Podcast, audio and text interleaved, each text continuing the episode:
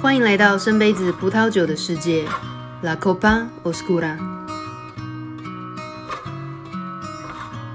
各位深杯子的听众朋友，大家好。不知道大家对于葡萄酒的历史有没有多少有一点点的涉猎呢？很多人都说葡萄酒它是源自于这个乔治亚这个地方。那其实也有比较早期的说法是说他们在南部的这个伊朗。的地方就是考古啊，有发现里面呃的那种陶土的呃考古的残骸当中有发现葡萄酒的印记，那这个都是八千年前的事情了。众说纷纭，到底葡萄酒最古老、最古老开始种植、开始酿造的地方在哪里？发酵这件事情本来就在人类文化里面很理所当然的被发现了。我们去森林里面找果实。可能果实拔下来了，它会开始发酵。其实你要去定义什么时候有这个发明酒的文化，其实是蛮难的。所以我们目前可考的，也就是说，可能在伊朗，然后甚至在北方一点点的乔治亚这个地方呢，是最早有人类文明开始酿造葡萄酒的地方。早期的葡萄酒呢，一定不是用橡木桶去过桶，或者说所谓的陈年啦、陈酿啦。呃，因为早期还没有发明橡木桶这个东西嘛，陶瓮酒就是最近很流行的这种酒款，是仿造这个八千年前的人酿酒的器具。我们使用土地，我们使用陶土做成的一个瓮，那用这个瓮呢，可以去盛这个葡萄酒。那有的瓮呢是 above the land，就是说这个瓮是被放在土地以上的。嗯，那。你各位可以看到很多，也一一颗一颗很大型的这种，可能一千公升甚至五千公升都有可能。呃，那那通常一千其实就蛮大的了。还有另外一种呢，是在土壤底下的。那其实乔乔治亚比较流行的是这种，就是地底下挖个洞，然后把这个陶瓮呢放进去。目的是什么？目的就是希望整个葡萄酒跟着陶瓮、陶土的这个环境慢慢去发酵，慢慢去陈年，所以所有的温度呢，其实都是一致的。嗯，所以不会呃，像现在的工法，可能就是不锈钢槽要透过外面接这种水线，呃，那让水线呢，在整个不锈钢槽的外圈呃不断的轮转轮转，就是去降温这样。那我们完全如果是使用陶瓮的话，完全就是。城市在天嘛，所以今天外面是什么样的温度，那你就会发酵出什么样子的酒款。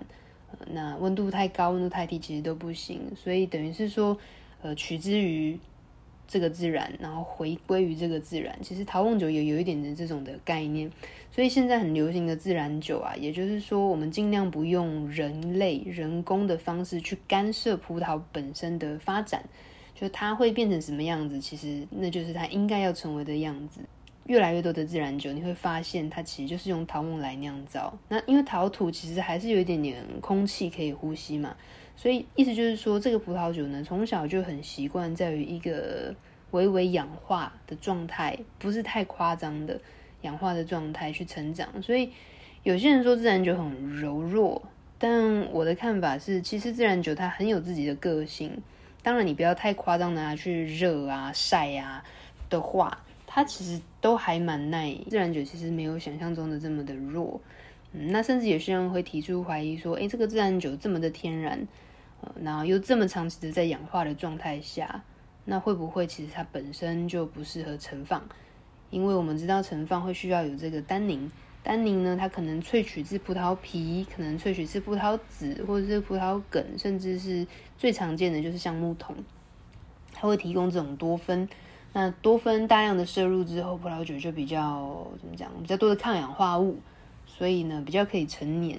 那不过我发现有些自然酒，其实你说放个十年、十五年，我觉得都 OK 耶。为什么？因为他们泡皮其实有的时候会故意泡久一点，就一分像现在的橘酒。所以我喝了一些十年左右的橘酒，我觉得它的他们的状态其实都还蛮。蛮饱满的，蛮蛮强壮的，所以酸度也都很好，重点是酸度很好，呃，所以其实都还蛮算可以放的。那葡萄酒的历史从高加索山一路往西传，穿过黑海，来到摩尔多瓦、罗马尼亚、保加利亚，然后再继续通过塞尔维亚、希腊，甚至克罗埃西亚，然后就到了意大利。嗯，然后意大利在过去呢，就先两条路嘛，有有人是说他先到这个卡塔卢尼亚、加泰隆尼亚、西班牙，然后再往上融合的方方向上去到法国，然后在最后才回到德国呃这些地方。那意大利的时候也有另外一个路径是往北非去，所以这就是形成了后来所谓的旧世界。嗯，所以我们其实讲东欧就是讲这个旧世界的祖先啦。那我们今天来举例好了，呃，保加利亚。我们知道，其实要讲东欧酒的话，现在喝得到的东欧酒多少都还有一点点不纯熟。纯熟的一定有，只是说怎么说不纯熟呢？因为中间有经过这个共产时代的这个统治，所以很多东西其实是有一点断层了。那共产时代，因为苏联喜喜欢，当然就是集体工作嘛，所以他们会把所有的这个葡萄全部收到保加利亚，或者是在保加利亚种植非常多的葡萄，因为气候非常的适合，然后再把整个国家变成一个酿酒合作社的概念，大量的出厂酿造装瓶出厂，出厂到整个苏联，对。所以保加利亚在当时呢，就变成是非常著名的呃苏联葡萄酒工厂。嗯，那当然苏俄当时是喜欢喝什么样子的酒，他就会让这个瓶子上面贴什么样子的葡萄品种。所以就算它是一个 A 品种，但是譬如说是它是俄罗斯喜欢夏多内嘛。对，比较商业型的这个品种，我们就直接把 A 品种怎么贴上 Chardonnay，就是不管里面内容是什么，反正呢就是追随着党，追随着国家，对，就是有最好的打算。所以其实到现在呢，保加利亚都还有一点点在重拾当时的有一些原生的葡萄品种，因为可能名字已经忘记了，或者是已经被磨灭了，或者是不好种的、不好长的原生种。或是当时就随便被命了个名字，就这样带过去的，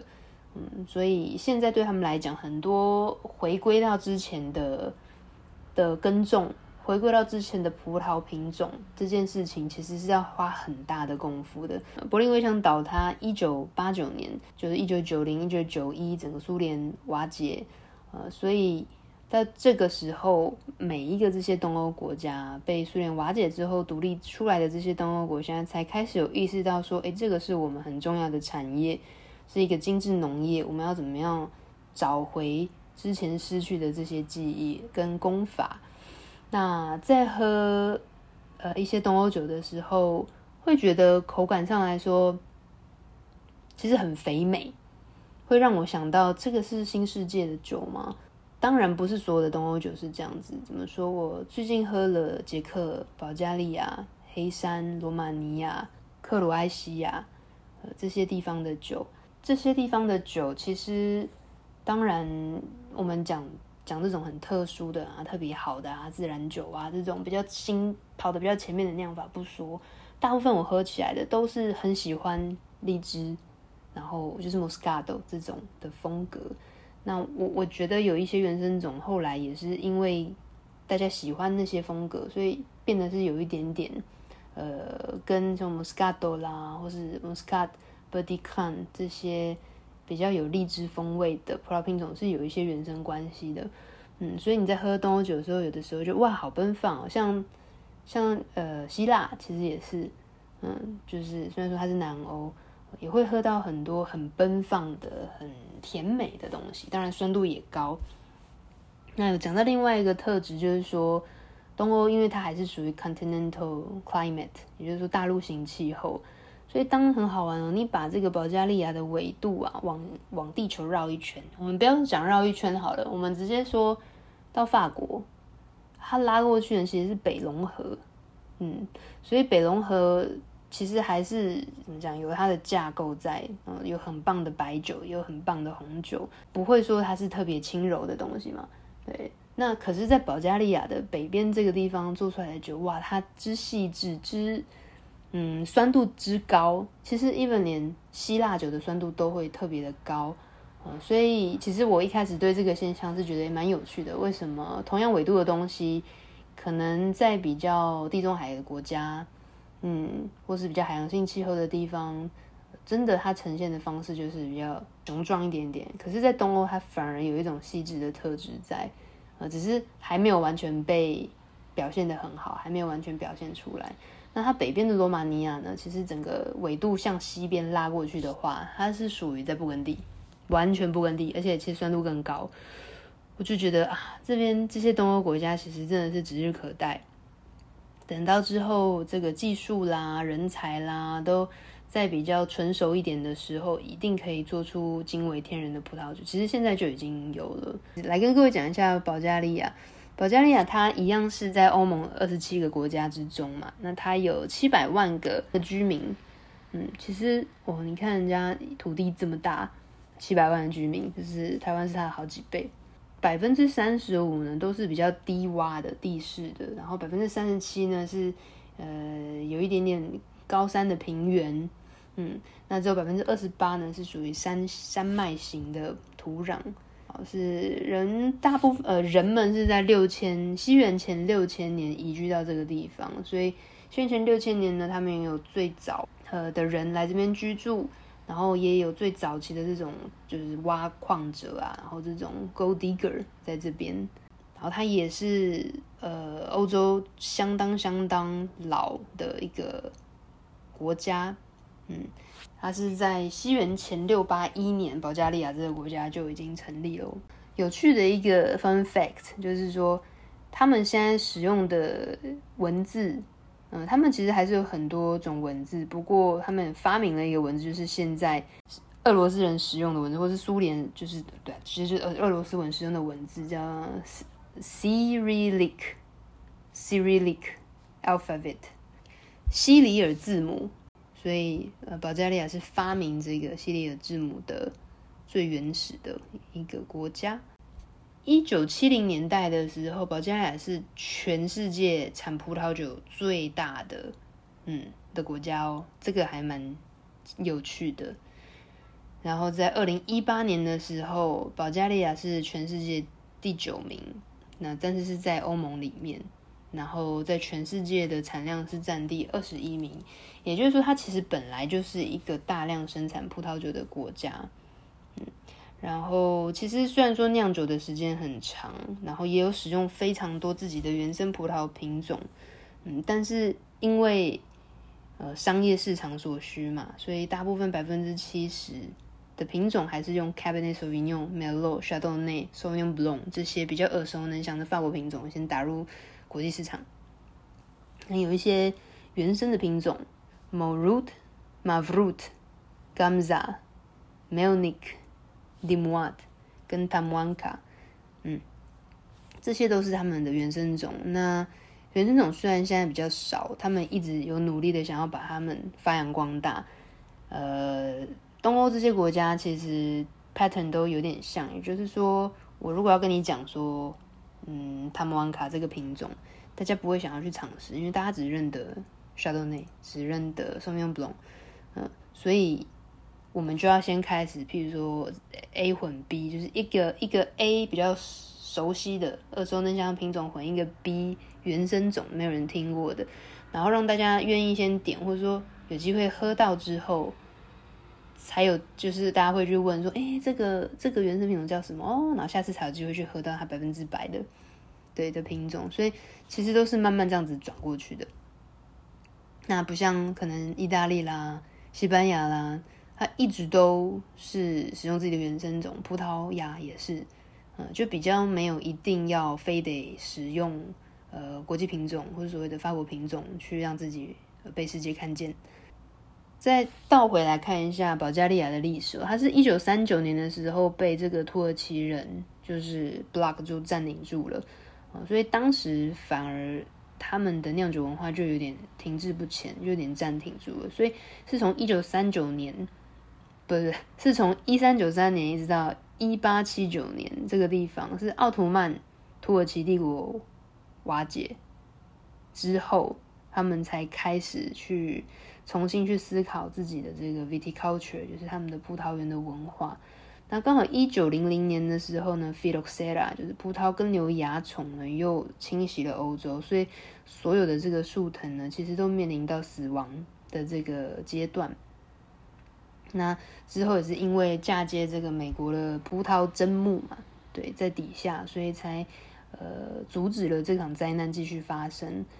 啊，一九三零年的时候呢，他们开始在积极的去引进一些新的葡萄品种，还有一些葡萄的葡萄酒酿酒的一些新的技术。一九七零年代前面有提到说，他们就成为呃全世界第四大的酿酒国。那当时一九七零年也是已经在苏联的统治底下了。一九八五年的时候，失去了很大的这个市场，嗯，可能也是因为经济危机的关系。一九八五年，然后他们就开始去向外找哦，也可能也是因为呃苏联的经济开始瓦解。然后他们开始向外找一些新的发展的机会。那两千年之后呢，大家才真正的很大量的这些呃投资的人会进到这个地方，然后呃开始去做一些规划。那我们知道，其实保加利亚它就是位于罗呃罗马尼亚的南方，中间隔着一条多瑙河，哦，蓝色多瑙河。然后大家有听过这首歌，哦，熊天平，哎，这样子就直接把自己的年纪说出来了。对，那也是因为这条多瑙河，呃，就让这个保加利亚的周围啊，这个北方的地方有很多的这些冲击、冲积岩，然后这些沙土，尤其是黄土，就是堆积在这个地方。然后这个地方北边呢，也所谓的大陆性气候，所以其实这些温差是很大。那也是因为有多瑙河的影响，让这个这些的温差虽然大，可是。还是有它温和的地方。那它的秋天是非常的长，然后夜晚是非常非常的寒冷。嗯，然后北边的话，这样子的特质呢，其实就非常适合种干型的白葡萄酒，也就是说很 dry，酸度很高，很漂亮，很爽口，很爽脆，非常优雅的，充满果香味的这种白葡萄酒。那南方的话呢，lowlands 就是地势是比较低的。那比较低的话，当然南方比较温暖一点点，然后天气上来讲也更干燥了。因为炎热的关系，大部分呢是集中在种红葡萄品种，那也占了保加利亚百分之七十的红葡萄呃酒的酿造都在南方这个地方，都在南方。那前面提到土壤，其实对葡萄酒来说，土壤真的是决定一切，所以很常你们会听到风土风土嘛，对话。对，对话这东西其实它包含了很多东西，但基本上天地人，天其实也是有点是与生俱来的嘛。你你所在的位置的天气气候，地你所在位置的土壤，呃，曾经受过怎么样子的地壳隆起，曾经在这个位置呢，呃，有过什么样子动物的迁徙，呃，那不同的时代冰河这些的变化，人的话，其实我也觉得是因为天地基本上。已经命定了嘛，所以我觉得现在比较重要的是人的想法、人的思维，它可以带入什么样子的哲学理念跟概念，让这个葡萄酒更有生命力、更有能量。呃，所以天地人三者不可缺一。呃，有一有一方含糊了，有一方呃不认真了，其实这酒就会有很大的破绽。嗯，那保加利亚这地方有一个最有名的，它就是有很大量的 calcareous loess。就是黄土，非常富含石灰岩质的黄土。那有些人说，其实它就是大量的细，呃，但是是风去吹起来的这些细，然后覆盖在土壤上面的，呃，所以呢，它一定要吸水是很好的。嗯，那 Loess 这个黄土呢，它其实，呃，为什么说它对葡萄品种很好？呃，是因为它很容易耕种。嗯，其实我们讲黄土，大家比较有印象的。是在中国，是陕西这个地方吧？有很多人用黄土去盖房子，那也是因为当地干燥，所以其实这个土是呃蛮好蛮好固定的，就可以形成一个一个的房子跟洞穴。那在葡萄酒的立场上来讲呢，其实它是很好去耕种，很好发挥，因为它很松。Lowers 其实有点 loose 的这种味道。那再加上它的孔洞很大嘛，所以其实水分是很容易吸进去的。嗯，那那当然也不能，它不能存在是一个非常降雨量很高的地方，那不然其实水会有点太多。嗯，那如果只是一点点一点，它其实很快就就就吸过去，然后就流掉，就排掉这样。那再加上这个土壤呢，它有很高的这种矿石，所以所以葡萄的葡萄藤呢，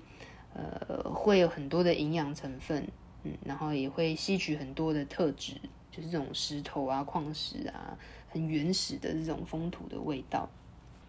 那其实因为黄土的特质也是很容易吸收啦，它里面所有的营养成分很容易被吸收。再加上它很松散，所以其实你的那个葡萄根呢、它可以不断不断的往下扎根。那我们知道，可能可以到十五公尺这么深。那当然对葡萄的生长是很好的，因为它这样子的话，不需要每一年都靠天气嘛。所以那年特别干，那特别湿。我们讲说这个葡萄酒的年份怎么样的，但是它可以依照自己的节奏，啊，往地底下去找食物、找养分、找水分。所以呢，这对葡萄的生长来讲呢，其实是很浑然天成、很棒的一个状态。那有几个比较有趣的地方有名，有这个 Loess 黄土，呃，德国、奥地利跟匈牙利有，然后再来就是 Washington State 华盛顿州的 Walla Walla Valley，它有黄土，还有纽西兰，然后还有。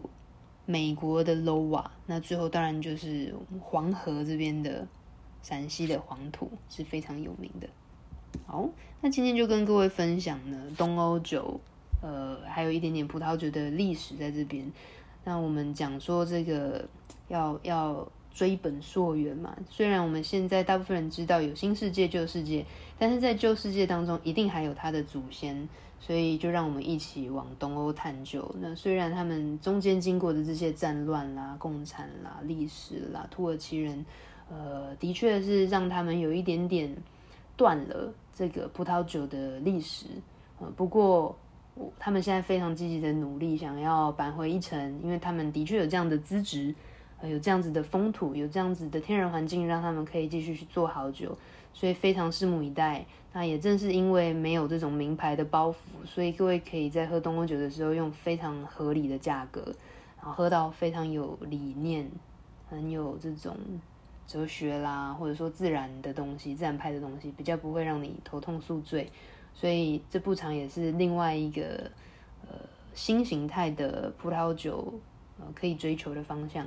嗯，所以各位。喝习惯了新世界，喝习惯了旧世界，或许现在就是在可以往旧旧世界去看看了。今天呢，依婷就跟各位分享到这边，拜拜。